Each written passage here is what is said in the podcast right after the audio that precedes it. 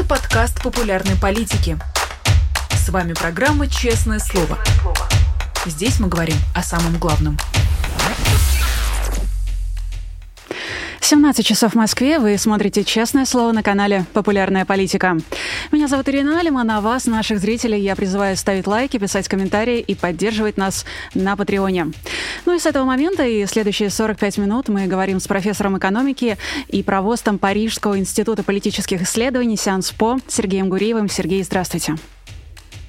Здравствуйте, Ирина. Спасибо за приглашение. Спасибо, что пришли. Сергей, в первую очередь хочу попросить вас оценить состояние российской экономики ну вот на данный момент. А справедливо ли называть ее экономикой военного времени и какие отличительные черты вы бы сейчас выделили, на что следует обратить внимание? Ну, на самом деле в России действительно резко выросли военные расходы. Есть оценки того, что Россия за год потратит 10 триллионов рублей. Это огромная сумма. Но надо сказать, что этого недостаточно для того, чтобы сказать, что Россия стала экономикой военного времени. А, если мы думаем об, об экономиках, а, которые ведут войну, если мы думаем о Второй мировой войне, если мы думаем о в Советском Союзе, в Советском Союзе тоже была очень военизированная экономика, то, конечно, это совершенно другие порядки величин. 10, а, 10 триллионов долларов — это 6-7% ВВП, 10 триллионов рублей, извините, 6-7% ВВП, а в советской, советской экономике оборонная промышленность занимала 15-20% а, ВВП по разным оценкам. Это, естественно, были секретные данные. А, и в этом смысле, мягко говоря, есть куда идти. Я не думаю, что Россия сможет потратить гораздо больше денег на военные расходы, просто потому что этих денег особо нет. Российская экономика сталкивается с огромным ограничением. Некоторые суммы, которые она получает за экспорт, в том числе и нефти, зависают за рубежом, и она не может их как-то реализовать. В общем, ограничений много. При всем том, а, не нужно думать, что сейчас будет крах российской экономики. Да, у России есть существенный бюджетный дефицит, но по-прежнему остаются резервы, в том числе в юанях, которые российские власти могут потратить. И так или иначе, до тех пор, пока существуют вот эти самые третьи санкции, третьи страны, санкции западной коалиции, вряд ли могут привести к краху российской экономики. При этом, конечно, санкции важны, они ограничивают возможности России тратить деньги на вооружение, покупать современные технологии. Поэтому вот мы опять попадаем в такую ситуацию, где российская экономика не растет, ну, она восстанавливается после прошлого года, но не растет. И с другой стороны, краха тоже вот в краткосрочной перспективе пока не видно. При этом, конечно, санкции уже сделали то, эм, что было необходимо сделать, чтобы не дать Владимиру Путину выиграть эту войну. Все-таки э, за прошлые два года стало понятно, что без доступа к западным технологиям и к западным рынкам Владимир Путин не может потратить бесконечные деньги на войну и не может э, произвести столько ракет, сколько он хотел бы, чтобы победить Украину. А что вообще является главным индикатором состояния экономики? Вот мне кажется, что когда а, в конце августа а, доллар стал стоить больше 100 рублей, соответственно, за 1 доллар, то кажется, что в Минэкономразвития, а, в Центробанке очень сполошились.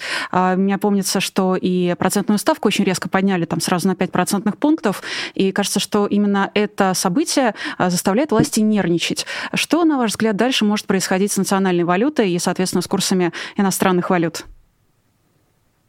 Это абсолютно правильный вопрос, Ирина. Для простого россиянина курс доллара или курс рубля — это самый важный индикатор того, что происходит в экономике. И вы помните, что в прошлом году российские власти очень гордились тем, что рубль сначала потерял э, свою стоимость, свой курс, а потом восстановил и вырос до э, практически двух центов, до 50 рублей за доллар. Мне кажется, самый высокий курс рубля был 51,5 рублей за доллар в конце июня 2022 года. И тогда российские власти преподносили это как большое достижение, хотя в целом это был в том числе индикатор проблем, связанных с тем, что э, Россия не могла получить доступ к импортным рынкам, не на что эти доллары были потратить, поэтому курс доллара падал.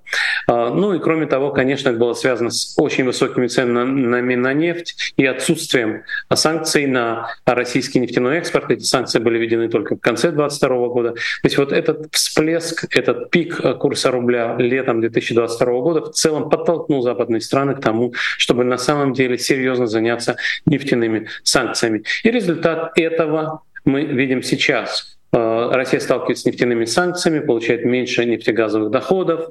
Россия, Россия сталкивается с огромными ограничениями, связанными с тем, что, вот, например, Россия продает нефть за дружественные валюты, например, в Индию. А что делать с этой валютой, Россия не совсем понимает. Опять-таки, переводить деньги через границу из России на Запад, из Запада в Россию очень трудно, потому что многие российские банки находятся под санкциями, и поэтому нефтяной, нефтяные экспортеры, когда они получают доллары за, за продажу нефти а, за границей, они сохраняют эти доллары за границей, тем самым а, оказывается, что внутри страны долларов не хватает. И в этом смысле нормально то, что доллар потерял свою стоимость, а, достиг практически 100 рублей за доллар, и в какие-то моменты даже пересекал эту черту. И нормально, что правительство этим обеспокоилось. С формальной точки зрения, Российский Центральный банк уже с 2014 года, точнее с 2015 года, объявил о том, что он переходит на инфляционное таргетирование и не следит за курсом рубля. Если рубль слабый, значит такая судьба. Это рыночная цена, мы не будем вмешиваться в деятельность рынка. Но мы увидели, что в августе российское правительство сказало Центральному банку, нет, так дальше не пойдет. Делайте что угодно, но 100 рублей за доллар — это слишком. И в этом смысле политика вмешалась в экономику. Центральный банк был вынужден созвать внеочередное заседание и действительно резко поднять ставку. И, скорее всего, ставка будет поднята и на сентябрьском заседании, потому что российские власти власти очень обеспокоены тем, что происходит на валютном рынке, именно потому, что простой россиянин видит, что что-то идет не так. Другие вещи, а, э, рост ВВП, безработица, которой тоже хвастаются российские власти, а, инфляция, инфляционные э, показатели российские граждане скорее не верят, и поэтому они не воспринимают их как, как а, такой показатель, на основании которого можно судить о состоянии экономики. Вот у вас есть такой проект, который измеряет цены в российских магазинах. А, интересно, что действительно, если смотреть на товары повседневного потребления многих российских граждан, то оказывается, что Росстат не, э, э, показатели Росстата не обязательно отражают состояние корзины потребления многих россиян. Я не говорю, что вот в этом э, Росстат обманывает. Я говорю э, только о том, что многие россияне, может быть, на это не обращают внимания, не обращают внимания на показатели по инфляции, которые публикует Росстат. Многие показатели российские власти перестали публиковать. Например, мы не знаем, как я уже сказал, сколько российские власти тратят на оборону, на другие статьи бюджетных расходов. Но вот курс — это то, что вы видите каждый день, и это то, на основании чего российские граждане следят за тем, что происходит в экономике. Именно поэтому российское правительство так обеспокоено этим. Как вы считаете, помогут ли меры Центробанка по а, резкому увеличению процентной ставки удержать а, курсы валют на этом значении, страшном значении до 100 а, рублей за доллар? Я так понимаю, что все, что больше 100, власти пугает. Потому что, например, ваши коллеги-экономисты, Владимир Милов, в частности, делают довольно-таки смелые прогнозы и предполагают, что скоро доллар будет стоить там, 200 рублей за один доллар. Как вы предполагаете, что будет дальше как раз-таки с курсом? Мне кажется, Владимир э, ждет 200 к марту. То есть это не очень скоро. Вот. Но э, на самом деле предсказывать валютный курс очень трудно. Поможет ли, мер, поможет ли подъем, э, повышение ставки для того, чтобы рубль не пересек 100? Этого я не знаю. Российские власти, видимо, будут требовать от страны банка делать именно это. И пока что это более-менее помогает удержать рубль от дальнейшего ослабления. Как я уже сказал, рынок ожидает, что в сентябре ставка будет повышена еще раз. Надо помнить, что повышение ставки — это всегда удар по экономике. Это означает, что предприятия э, не могут брать дешевые кредиты, это означает, что дорогая ипотека, что в свою очередь э, бьет по строительному сектору. Поэтому все это не безобидно для экономики, для экономического роста, для, для доходов россиян. Но, тем не менее, конечно, это шаг именно в этом направлении. При этом я бы сказал, что власть власти пока не паникуют. Если вы помните, в августе было совещание э, по экономическим вопросам, и все ожидали, что Путин объявит об, об, об обязательной об обязательной продаже экспортной выручки. Как я уже сказал, это сделать не очень просто, но тем не менее э, власти обошлись рекомендациями возвращать выручку, они стали э, обязывать компании возвращать выручку. И в этом смысле есть еще куда идти, причем не рыночными, а административными мерами. Но пока что мы не видим такого быстрого ослабления рубля, которое мы видели, мы видели летом. Впрочем, некоторые люди считают, что летом это произошло вследствие паники оттока капитала после Пригожинского мятежа. Мне, конечно, очень не хочется подсказывать а, властям, но очень хочется с вашей помощью дать подсказку зрителям. А как мы поймем, что власти паникуют? Мы увидим, что власти начинают а, продавать резервы, мне кажется, это было бы не очень, не очень. А, а, Все зависит от, от количества. В принципе, у Центрального банка есть много юаней, которые он мог бы продавать. Резервы сократились за, с начала года примерно на 20 миллиардов долларов. Если вы посмотрите, в начале года они были примерно 600, а сейчас они примерно 580 миллиардов долларов. То есть пока это небольшая, небольшая величина. Я вам напомню, что, например, в конце 2008 года, когда на Россию обрушился удар мирового финансового кризиса, Центральный банк пытался удержать курс рубля, и тогда он продал 200 миллиардов долларов резервов. Вот это, конечно, существенная величина. Мы не знаем, есть ли у Российского Центрального банка 200 миллиардов юаней, 200 миллиардов долларов в юанях. Это неизвестно, никто не знает, сколько на самом деле у Российского Центрального банка юаней. Опять-таки, имеет ли смысл продавать юани на такую сумму, потому что все-таки э, юань это не совсем конвертируемая валюта, ее не так легко использовать. В общем, все это очень сложные вопросы, но э, если мы увидим, что российские власти начинают запрещать вывозить доллары, если они обязывают экспортеров возвращать доллары в страну, если они если они э, просят Центральный банк продавать валютные резервы.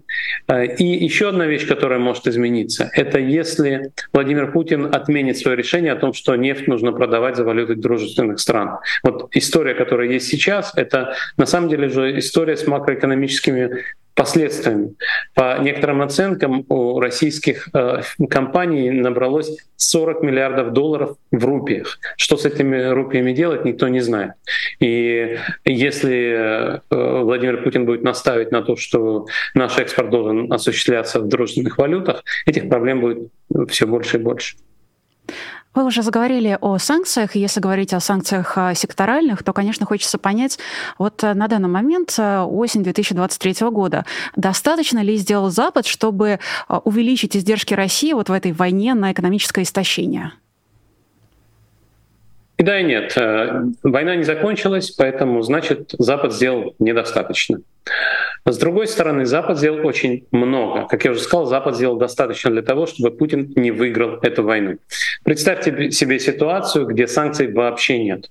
Вот э, ситуация с санкциями такая же, как в январе 2022 года. Владимир Путин продолжает покупать микропроцессоры, строит из них ракеты, продолжает покупать запчасти для боевых самолетов, а также у него неограниченное количество денег, потому что его западные резервы, его резервы в долларах и евро никто не заморозил.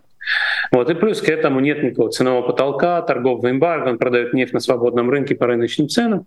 В, в этой ситуации, конечно, конечно, исход событий на поле боя в Украине, наверное, был бы другим.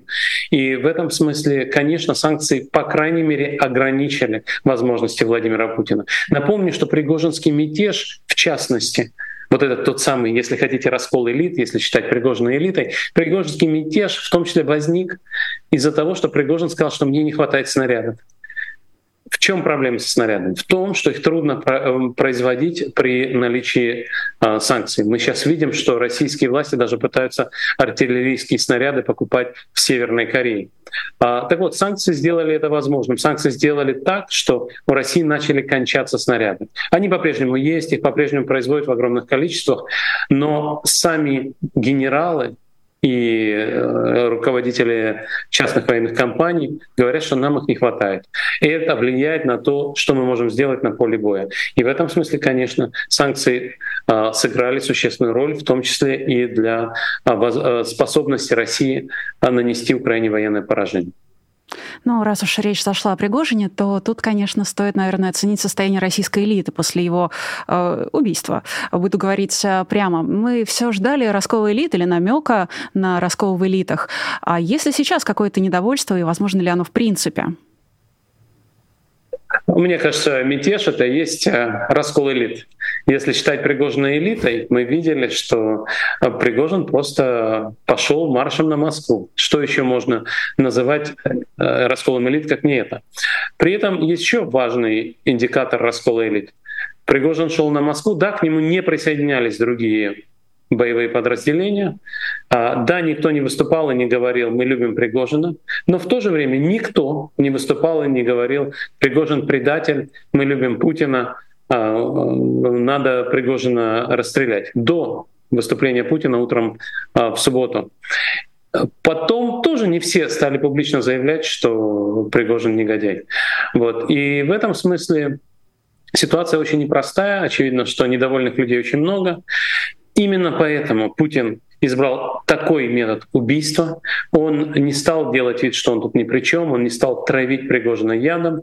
Он сделал вот это показное, показное уничтожение самолета. Напомню, с э, невиновными людьми на борту. И, конечно, это сделал для того, чтобы послать сигнал. Знаете, что с предателями я буду расправляться жестоко. Смотрите вот на этот догорающий самолет. Всех ждет такая судьба. Поэтому я думаю, что э, недовольство растет, но с этим, естественно, растет и страх. Поэтому чем это кончится и когда, предсказать очень трудно. А означает ли убийство Пригожина, что Россию и дальше ждет а, чистка силовиков и вот этих самых расколовшихся или надломившихся элит? Ну, то есть э, своего рода репрессии против э, собственного окружения? А, безусловно, какие-то репрессии будут, но очень важно понимать, кто именно под них попадет. Вот, например, вы упомянули фамилию Пригожин. Вы помните, что есть запись разговора Пригожина с Ахмедовым. Вот, а, и вроде бы Иосиф Пригожин жив и более-менее здоров. Да? И а, не всех, кого можно обвинить э, Э, в расколе, в недовольстве, так или иначе репрессируют. Поэтому ситуация, ситуация не такая простая. Но, безусловно, для силовиков э, все должно быть понятно. Если вы недовольны Путиным и присоединяетесь э, к противной стороне, мы постараемся вас арестовать, посадить или, или, даже, или даже убить. Поэтому, конечно, такие репрессии нужны для Путина, для того, чтобы поддержаться у власти. Вторая история — это простаивающие мощности репрессивного аппарата. Грубо говоря, были созданы огромные э, институты, которые должны бороться с политической оппозицией. Политическая оппозиция сегодня либо в тюрьме, либо за границей. Но эти люди же не говорят, я готов уйти на пенсию, я больше не хочу работать в вашей организации, э, я знаю, что мы свою задачу выполнили. А, выполнили. Они говорят, что мы будем искать дальше внутренних врагов. И поэтому, конечно, каждому человек, который остается в России, нужно об этом помнить. В том числе и особенно э, людям, которые вовлечены в управление страной.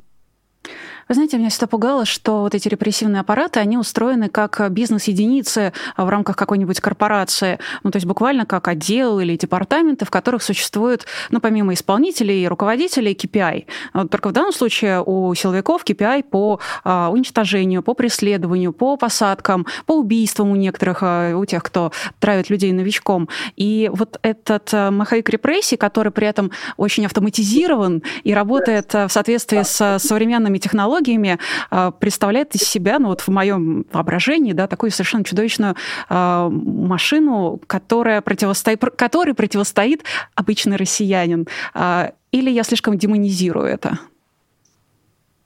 Мне кажется, вы правы. Это люди, которые, как мы увидели, не имеют никаких моральных ограничений.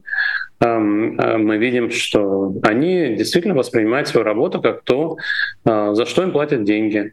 И об этом написано очень много книг. Наверное, самая известная книга — это книга Ханны Аренд «Банальность зла», где она описывает э, судебный процесс над Адольфом Эйхманом в Иерусалиме, когда Эйхмана, одного из организаторов Холокоста, массового убийства евреев в Европе, таки нашли в Латинской Америке и привезли на суд в Иерусалиме. А Ханна Арен была поражена тем, что он воспринимал свою работу по депортации и убийству евреев как обычную офисную работу. Он не выглядел никаким ни маньяком, ни садистом. Он был бюрократом, который воспринимал эту работу, как вы правильно говорите, как выполнение KPI. И вот в этом, собственно, и состоит тезис о банальности зла, что действительно достижение достижение таких репрессивных машин заключается в том, что они могут использовать энергию обычных бюрократов, обычных функционеров, обычных клерков для того, чтобы убивать а, невидных людей. И, конечно, все это нас должно очень сильно беспокоить. А, путинская репрессивная машина — это пока не машина уровня Сталина или Гитлера, но тем не менее это вполне себе репрессивная машина. Это открытые репрессии. Сразу после того, как началась полномасштабная война в 22 году, Владимир Путин объявил о, военной цензуре, которая используется именно полную катушку, и многие оппозиционеры за высказывание получают многолетние сроки. И это касается обычных людей. Это тоже очень важно. Идея в том, что э, простой человек, который выходит на одиночный пикет или пишет что-то в соцсетях, с точки зрения Путина тоже должен бояться. Поэтому сажают не только, не только лидеров оппозиции, но и обычных людей. А как бы вы определили а, российский путинский, давайте так, политический режим на данный момент? Это вот еще автократия или уже что-то другое? Вы знаете, э, здесь Э, с определениями очень трудно, потому что есть, э, вот, как вы, вы, наверное, читали роман Анна Каренина. Там на первой странице написано, что все счастливые семьи счастливы одинаково, а все несчастливые несчастливы по-своему. Так вот, демократии все тоже разные, но демократию легко определить. Это то, где руководители и политические действия определяются на честных конкурентных выборах. А вот автократии все разные. Все несчастливые страны, они несчастливы по-своему. И поэтому у исследователей есть целый ряд определений. Некоторые автократии называются конкурентными, э, э, электоральными, а некоторые называются, как вы правильно сказали, а, чем-то еще, то есть диктатурами или тоталитаризмами.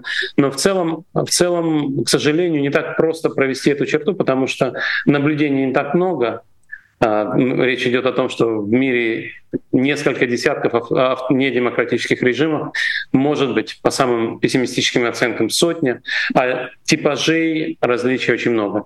Поэтому я скажу о своем определении. В нашей книге «Диктаторы обмана» с Дэниелом Тризманом мы определяем два вида режимов. Диктатуры обмана и диктатуры страха. И диктатура обмана — это не демократический режим, который пытается выглядеть как демократия. И Владимир Путин на самом деле делал именно это вплоть до 2021-2022 года, когда политических оппонентов он сажал в тюрьму по неполитическим статьям. Он не говорил, что вы сидите в тюрьме, потому что вы боретесь со мной. Он говорил, вы сидите в тюрьме, потому что вы украли весь лес, вы, э, э вы растратили деньги и в Роше и так далее и тому подобное. А, а сейчас вы сидите в тюрьме, потому что вы высказались против войны. Сейчас организация Навального, и это произошло уже в 2021 году, объявлена экстремистской, и, соответственно, это политическая статья. Навального пытаются судить именно по политической статье. И в этом смысле, конечно, ситуация совершенно другая. Сегодня это диктатура страха, где режим не стесняется говорить о том, что мы ни на что не претендуем, мы ведем жестокую агрессивную войну, мы закрыли все независимые СМИ, и за независимые высказывания будем сажать вас на несколько лет. Напомню, что даже два года назад в России оставались независимые СМИ именно для того, чтобы Путин мог сказать, ну, у нас тоже есть какие-то эхо Москвы, дождь, новая газета, которые меня критикуют очень жестоко. А то, что у них маленькая аудитория, так это потому, что их никто не любит и никто не читает, это маргинальные слои общества. Вот, поэтому Поэтому режим существенно изменился. Сегодня это, конечно, режим, основанный на страхе, а не на обмане. При этом, конечно, какие-то элементы еще остаются. Есть инерция, накопленная этим режимом за 20 лет диктатуры обмана. Остаются Э, претензии на то, что в России есть какие-то выборы, хотя все понимают, что с электронным голосованием э, очень легко представить себе, как будут посчитаны результаты. Вот есть, э, есть по-прежнему пропаганда, которая иногда работает более тонко, чем советская пропаганда. Но в целом, в целом режим достаточно открыто говорит о себе как о фашистском режиме. Если вы посмотрите на телевизионные каналы, то очень часто там просто говорят, что надо уничтожить э, всех украинцев, что мы с ними цацкаемся и так далее. Это нормальная фашистская пропаганда. И в этом смысле режим перестал стесняться и делать вид, что у нас, а, что у нас есть что-то общее с демократическими странами. Напомню, что до 2022 года Путин называл а, западные страны партнерами. Теперь речь идет о недружественных странах. То есть даже вполне открыто Путин говорит о том, что мы не часть вашей тусовки, у нас свои недемократические ценности, не надо нас учить демократии. Он это называет обычно традиционными ценностями, которые нужно защитить от недружественных стран. А я хочу прорекламировать вашу книгу совместную с Даниэлом Трисманом и сказать нашим зрителям, тем, кто еще не прочитал или не знал об этом, а, что она вышла в электронном виде и на русском языке. Я вот ее читала в оригинале на английском.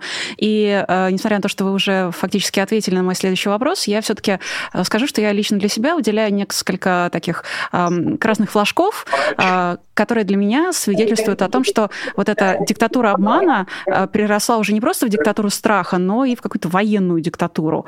А, это, например, и рост дел по госизмене, они всегда засекречены, мы ничего никогда не знаем о людях, которые по ним проходят, и не знаем даже, в чем заключается обвинение. То есть это просто какой-то конвейер, где людей а, осуждают неизвестно кого, неизвестно за что. Это индоктринация путинской идеологии в школах, вот эти все а, разговоры о важном, значит, гимн, флаг, приглашение людей для проведения военных, э, начальной военной подготовки или для рассказов о том, как они воевали э, в Украине. Вот это все для меня говорит о том, что все очень близко к военной диктатуре. Э, можно ли между военной диктатурой и фашистской идеологией ставить знак равно? Ну, это все несколько разные вещи, но все то, о чем вы говорите, действительно, это попытка построить диктатуру страха. Вопрос, сможет ли Путин построить какую-то систему идеологии, потому что все-таки Советский Союз, ну или, скажем, а, нацистская Германия, это были страны с вполне внутренне согласованным набором взглядом о том, что они хотят сделать с миром, как они, какое будущее они хотят создать. А в сегодняшней России до сих пор, несмотря на все детские уроки о специальной военной операции, никто не может ответить на то, какое у России будущее. Просто, просто нет, э, нет набора принципов, на которых они хотят построить э, будущее для России. Россия смотрит в прошлое, Россия пытается сказать, что у нас э, в 1815 году был Венский конгресс, мы были европейской супердержавой, мы разделили мир на зоны влияния. Вот такой, вот такой э, миропорядок мы хотели бы построить, что вы не лезете в наши зоны влияния, мы не лезем в ваши, и никто нам не указывает, как нам вести дела. Вот. При этом Естественно, что в современном мире это является невозможным, все об этом знают, и сколько бы вы ни издевались над детьми а, на этих самых уроках, это, это вам не поможет. В этом смысле идеологии нет и не будет. Вот этот набор традиционных ценностей, это тоже, очевидно, не будет работать, потому что все таки Россия достаточно урбанизированная, образованная страна, и, а, конечно, мы не видим никакого религиозного возбуждения. Да? Люди по-прежнему мало ходят в церковь. Мы видим опять-таки, что есть э, большое количество а, разводов. Все это, в общем, все эти ценности патриархальной России, они, мягко говоря, чужды, чужды современному россиянину. Не говоря уж о том, что сам лидер Владимир Путин, как мы знаем, имеет внебрачных детей, внебрачные а, связи. В общем, он сам, как и многие его, многие члены его окружения, не подают никакого примера а, в качестве источника традиционной мысли, хотя бы из традиционного поведения. Вот. Что касается книги, спасибо большое за рекламу. Эту книгу теперь действительно можно купить по-русски на сайте книги Бориса Акунина. Это перевод, который осуществил э, фонд Бориса Немцова. А, и можно купить и электронную книгу, и аудиокнигу. И издатель российской книги на бумаге. Сказал, что он собирается ее выпустить через э, три недели на бумаге в России. Это будет э, интересный опыт. Я все-таки иноагент. Э, не, у меня нет ощущение, что российские власти относятся ко мне хорошо. Посмотрим, что будет с книгой в России. Но э, могу сказать, что, как и вы, Алексей Навальный прочитал ее по-английски в тюрьме. Поэтому, когда люди говорят, что как-то Алексей Навальный прорекламировал эту книгу в своем манифесте, если книга вышла только неделю назад, а, просто объясню, что я давно послал эту книгу Алексею еще год назад, он ее прочитал в оригинале и написал даже небольшую рецензию, написал письмо и мне, и Дэниелу Трисману. Мне кажется, нам стоит обсудить манифест Алексея Навального. Действительно, он упоминает вас, упоминает вашу книгу. И этот манифест, он вызвал очень много споров и очень много критики. А, я напомню, что в нем Алексей Навальный говорит о том, что, а, собственно, очень многие фигуры еще из 90-х а, несут ответственность, причем прямую ответственность за то, в какую катастрофу сейчас катится наша страна. И основная критика, которую я встречала, она касалась перехода на личности со стороны Алексея. А, и в целом а, такие, знаете, больше какие-то формальные а, такие критические замечания к ней были, к, этой, к, этому, к этому письму, к этому манифесту. Что вы думаете об этом манифесте? Как вы его воспринимаете? Я тоже думаю, что переход на личности был неудачей этого текста. Мне кажется, Алексею, Алексей сказал важные вещи о том, что Путин пришел к власти не просто так. А, его популярность была связана с ошибками и коррупцией а, некоторых а, политических лидеров 90-х, и за это они отвечают, безусловно. И кроме того, есть и прямая история о том, что Путина назначили вот эти люди, которые выбрали Путина вот по таким-то эгоистическим причинам. Тем, кто, кому интересны детали, я рекомендую прочитать книгу «Ход царем» журналиста Ильи Жигулева, который для этой книги беседовал много часов с Валентином и Татьяной Юмашевыми. И там есть очень много деталей. Я не совсем понимаю, почему Валентин и Татьяна о них рассказывали. Мне эти детали кажутся правдоподобными. Там интервьюируются и другие люди, on the record и off the record, а, с которыми я знаком, и то, что они рассказывают, абсолютно соответствует моему представлению о том, как все это происходило, и о том, как эти люди думают об этих вещах. Они мне сами об этом тоже иногда рассказывали, эти вещи. Почему эта книга — это такой документ, который полностью подтверждает то, о чем говорит Алексей, а, о том, что Ельцин не мог или не хотел принимать какие-то решения, он делегировал их людям, которые были вокруг него, которые принимали эти решения а, не в интересах страны, а в своих личных интересах. Причем иногда вот самое обидное заключается в том, что ставки, на которые эти люди обменяли страну, были очень маленькими. И в этом смысле, конечно, это такой документ, который полностью подтверждает то, о чем, о чем говорит Алексей. Мы с Алексеем обсуждали, например, и залоговые аукционы, и э, мой соавтор Дэниел Тризман написал целую статью о залоговых аукционах. И это тоже отдельно интересный эпизод. Алексей считает, что это ключевой эпизод, который а, сломал легитимность прав частной собственности. Я скорее тут согласен с Алексеем, а, но при этом надо помнить, что речь идет о небольших по, путинских, по путинским меркам суммах. Залоговые аукционы — это история о том, как активы на сумму в 2 миллиарда долларов были проданы на, за 1 миллиард долларов на неконкурентных аукционах. Эти аукционы были организованы теми людьми, которые не допускали других и выигрывали сами для того, чтобы получить их дешевле. А самое главное, что после выборов российское правительство, у которого было право выкупить эти активы назад и за, за, мягко говоря, за 1 миллиард выкупить активы, которые стоили 2 миллиарда, решила не делать этого, потому что оно считало, что оно вступило в этот сговор с покупателями активов. И в этом смысле это было продемонстрировано настолько ясно а, российскому обществу, российскому бизнесу, что, наверное, действительно подобрало, подорвало доверие к а, правительству реформаторов.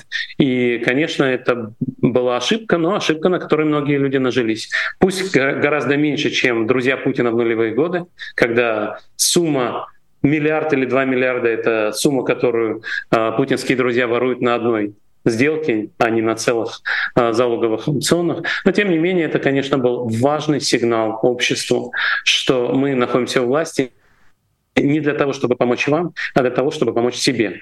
И это, это конечно, нанесло большой удар по легитимности российских реформ в целом, постсоветского транзита и частной, собственной, частной собственности в России.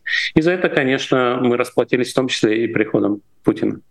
Ну, я вам скажу, что мой соавтор э, Дэниел Тризман говорит о том, что, вторая, что чеченская война была гораздо важнее. Ну и, естественно, все мы согласны с тем, что расстрел э, Белого дома — это, мягко говоря, тоже не то, что внесло вклад в легитимность российской демократии. В попытках отрефлексировать прошлое и проанализировать его, а, справедливо ли упоминать людей, а, на которых мы возлагаем ответственность за те или иные ошибки? Да, я думаю, что никто же не говорит, что этих людей нужно расстреливать. Речь идет о том, что люди так или иначе сделали это, это и это. Иногда это были ошибки, а иногда это были преступления. Иногда это было преступление с нашей точки зрения, но не с точки зрения 90-х годов, потому что тогда были другие законы. Вот. Ну вот просто, например, если вас интересует отдельный залоговый аукцион, вы можете посчитать такой документ эпохи, как транскрипт судебного заседания а, суда между Березов, Березовским и Абрамовичем, где они оба под присягой обсуждают, как они организовали залоговый аукцион и конкурентов не пустили. Вот. Ну вот что тут? Можно переходить здесь на личности или нельзя? Это под присягой записано в материалах лондонского суда. Вот. И опять-таки мне трудно судить, насколько то, что рассказывает Юмашева Жигулеву в этой книге, правда или нет. Но если это правда, там очень много личностей, которых можно обвинить в том, что Путин пришел к власти, и в том, что э, реформы 90-х были скомпрометированы. И в этом смысле эти личности, наверное, можно, можно, можно называть. То, о чем, говорит, э, то, о чем говорят критики Навального, о том, что не нужно приравнивать э, Путина к Венедиктову, Кацу и, и Мартынову, это, наверное, верно, потому что это совершенно разные вещи. Одно дело — совершать ошибки и преступления, другое дело — не осуждать а, тех, кто совершает ошибки и преступления. И в этом смысле, конечно, это совершенно разный уровень ответственности. Но в целом, мне кажется, эта дискуссия очень правильная и во многом своевременная. Люди часто обвиняют Алексея в том, что он мало говорит о войне. Мне кажется, Алексей правильно сделал, что он сделал свое заявление в феврале 2023 года, где он полностью рассказал свои 15 пунктов. Он полностью рассказал то, что он думает о войне в Украине, об агрессии Путина, о том, что должна Россия сделать, и о том, что он считает правильным сделать. И в этом смысле, конечно, нужно больше говорить об Украине, но тем не менее нельзя говорить о том, что Алексей не высказался по Украине. Но то, о чем он говорит в этом манифесте, это о том, что нужно делать после Путина какие нужно предпринимать шаги и какие ошибки нельзя допускать. И в этом смысле я с ним абсолютно согласен, что это своевременная дискуссия, и многие вещи, о которых он говорит, абсолютно верны. И в частности, одна вещь, которая очень важна, которая обсуждалась в 90-е годы, а, но все таки так что-то пошло не так, как говорится. Это то, что реформаторы должны заботиться не о себе, а о народе. А, на первом заседании Кабинета министров Егор Гайдар сказал, давайте мы друг другу пообещаем, что мы здесь не для того, чтобы заработать на машинную дачу, что мы откажемся от всех машин и дач. И, мягко говоря, не все министры подняли руки, а некоторые сказали, постойте, но у вас-то, Егор Тимурович, машинная дача уже есть, а у меня-то нет. И в этом смысле вот тот факт, что иногда в 90-е годы, я могу даже сказать, часто в 90-е годы законы принимались для обогащения отдельных людей, сыграла ключевую роль для подрыва доверия к реформам. И, безусловно, этого нужно избежать. Ну и другая вещь, это, конечно, для этого манифест тоже очень полезен. Нужно обсуждать, что именно мы делаем, для кого и почему. И таких обсуждений в начале 90-х годов было мало.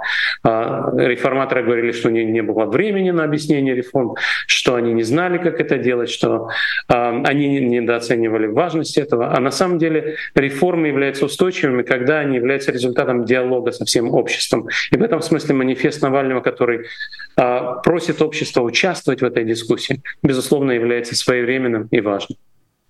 15 пунктов а, Алексея Навального, с которыми он выступил в феврале этого года, касаются внутренней и внешней политики.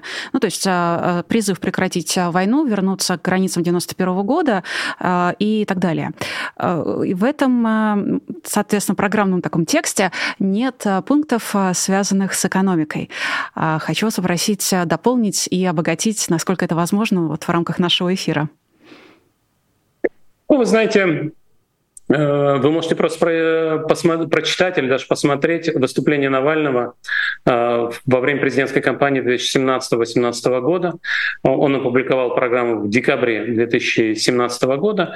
И когда люди начали ему задавать вопросы, а на какие деньги ты собираешься удвоить расходы на здравоохранение, повысить минимальную зарплату до 25 тысяч рублей, он записал ролик, где прям где прямо он говорит, вот столько триллионов я найду здесь, столько триллионов я найду здесь, и на эти триллионы я потрачу больше денег на образование, больше денег на здравоохранение. И в этом смысле все это а, сказано с моей точки зрения, если вы спрашиваете меня, что нужно делать, у меня есть два сезона передачи «Что же делать?» на моем YouTube-канале. Один сезон, где я беседую с экспертами, задаю им эти вопросы, что нужно делать с экономикой. Я, например, беседовал с Андреем Шароновым и Сергеем Алексашенко, и мы более-менее согласны в том, что нужно делать а, с точки зрения экономики. И во втором сезоне я беседовал с Майклом Наки, вашим коллегой, а, где он задавал мне эти вопросы, и там тоже можно найти ответы по большинству этим вопросам.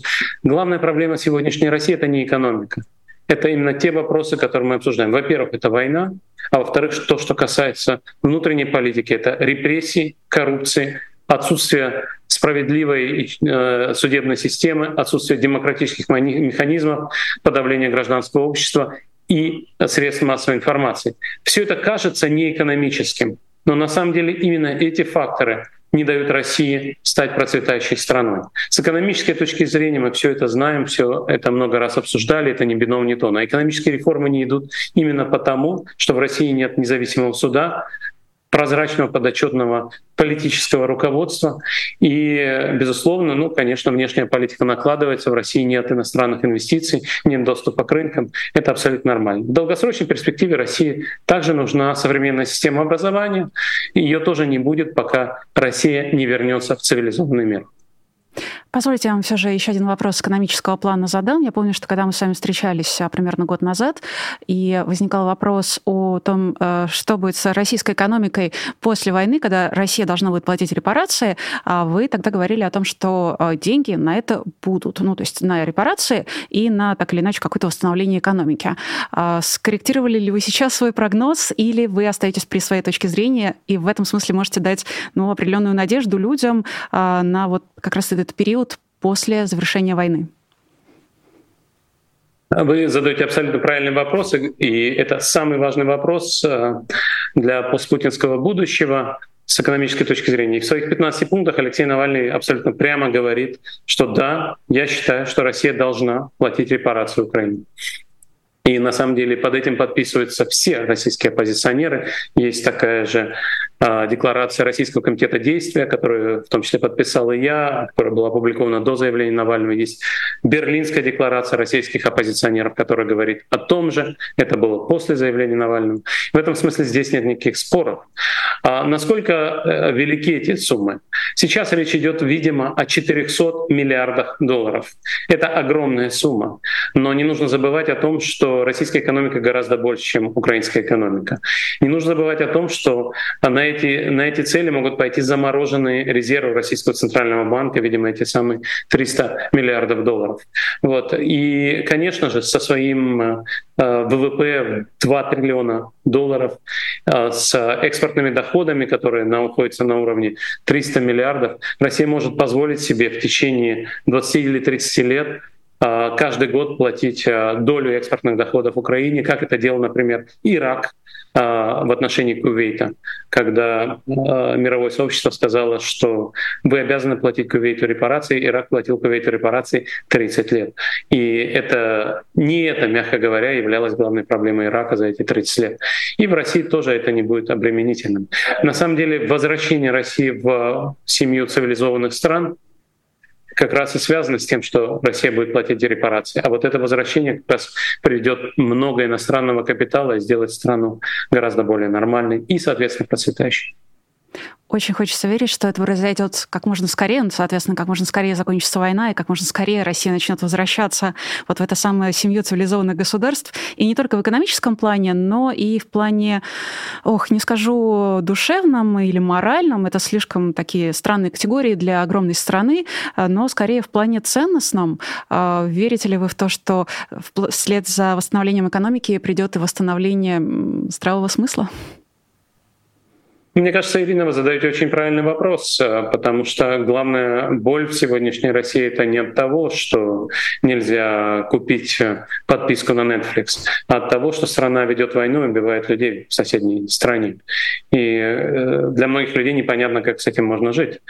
Но я думаю, что это будет непросто, это займет много времени, но если вы посмотрите на современную Германию, а, то вы увидите, что это абсолютно нормальная, миролюбивая, демократическая страна. И а, в этом смысле, наверное, можно рассчитывать на то, что и Россия сможет пройти этот путь. Каким он будет быстрым или не быстрым, мы не знаем, но это, очевидно, возможно.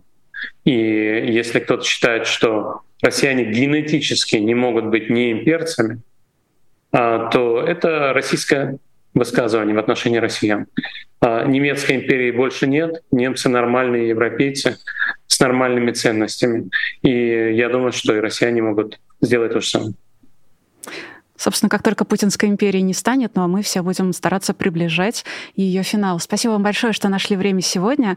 А, у нас на связи был профессор экономики и провоз Парижского института политических исследований Сеанс по Сергей Гуриев.